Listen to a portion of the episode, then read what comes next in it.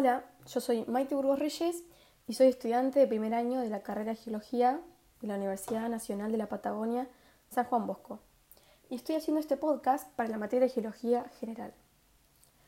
Hoy voy a hablarles sobre un tema que me resulta bastante interesante, espero que a ustedes también, que es la geología de Islandia. Un poco para que conozcan sobre cómo es este pequeño y hermoso país y sus paisajes dignos de apreciar que los van a volver locos y van a querer armar la valija y emprender viaje. Empecemos por dónde está ubicado Islandia.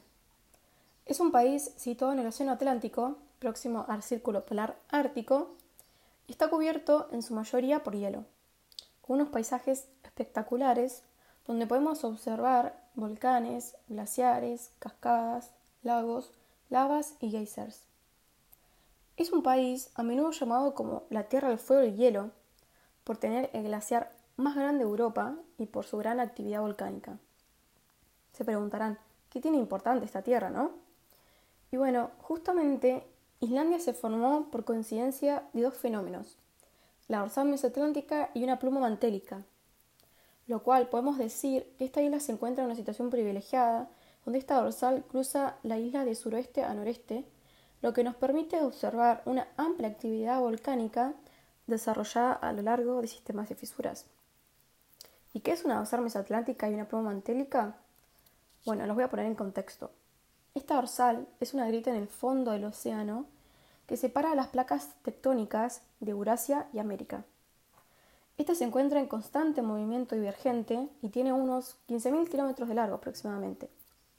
La pluma mantélica son columnas estrechas donde el magma se acerca a la superficie terrestre provocando así una hiperactividad volcánica anómala.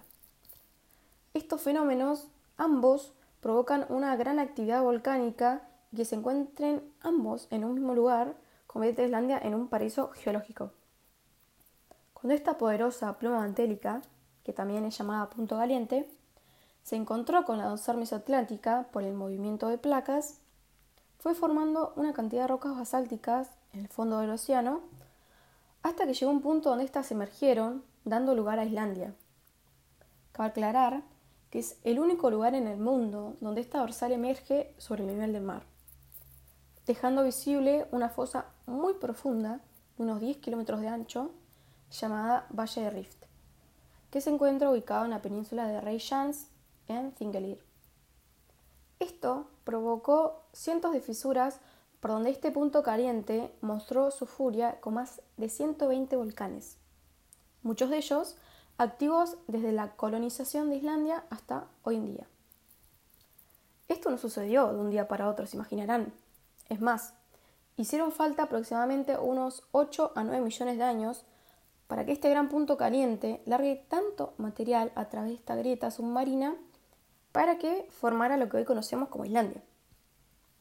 Durante todo ese tiempo, hasta nuestros días, ese punto caliente o pluma de manto ha tenido un movimiento relativo respecto a las placas y ahora mismo se encuentra ubicado justo debajo del glaciar más grande de Europa, que es Bandayokul.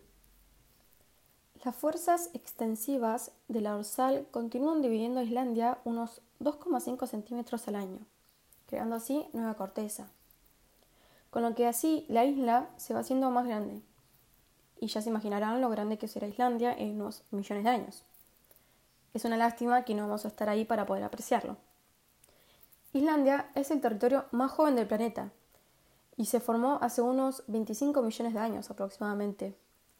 Y esto es muy poco tiempo en comparación con la mayoría de la Tierra del planeta y se da precisamente por estar sobre esta fisura geológica. Ahora que ya sabemos cómo es que se formó Islandia, les voy a hablar sobre sus lugares turísticos más visitados. Y les recomiendo que mientras les voy nombrando estos lugares, vayan buscando imágenes para poder apreciarlo mejor. El primero es el Parque Nacional de Thingvellir. Es un parque que conecta los dos continentes del cual les hablé anteriormente y es un hermoso lugar para poder apreciar este fenómeno geológico, el cual es imposible no deslumbrarse al caminar por este amplio camino de lava que deja a lado y lado grandes paredes rocosas. También suena loco que podés estar en dos continentes cruzando por un puente, ¿no? Otra de las atracciones más bellas y visitadas del país es la cascada Gullfoss. Se encuentra en la parte sur de Islandia, donde una poderosa corriente de agua cae en una grita estrecha de unos 70 metros de profundidad. Laguna Azul es un complejo termal en el sureste del país y esta agua lo que tiene de especial es que proviene de fuentes naturales.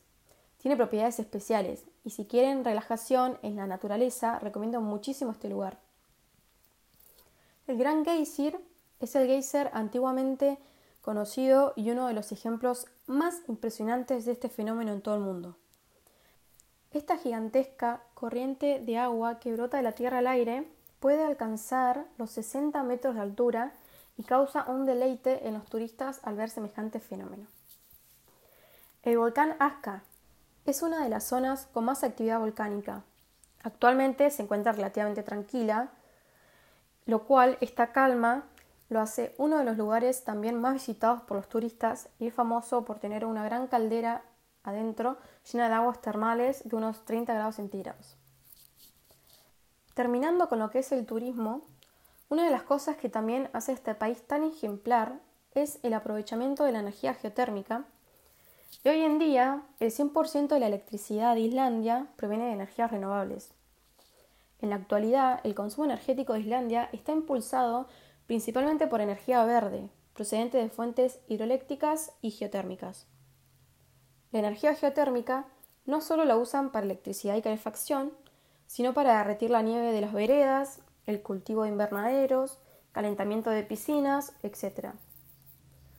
Una de las cosas que especialmente me llamó mucho la atención, que en un capítulo de Islandia de la serie Zac la pueden buscar si quieren, es que una de las plantas geotérmicas con una sola turbina genera 45 megavatios, lo cual alimenta a 45.000 familias, que es un montón. Como también sabemos, toda planta de energía genera residuos para el medio ambiente. En este caso, la planta lo que hace es recolectar ese dióxido de carbono, lo diluye en agua y luego lo reinyectan en la tierra, donde va a formar rocas y así no generan vapores que perjudiquen la atmósfera.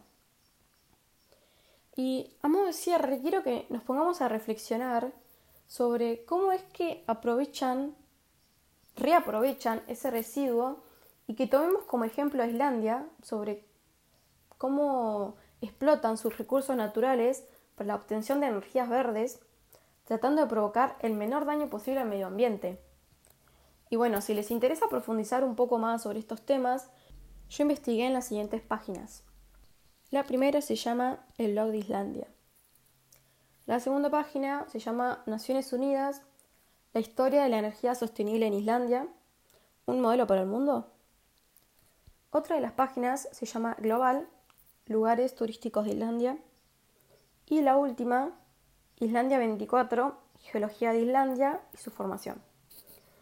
Y bueno, eso es todo por hoy. Espero que les haya gustado mucho este podcast sobre Islandia y que les haya interesado un poco y se atrevan a buscar más sobre este tema.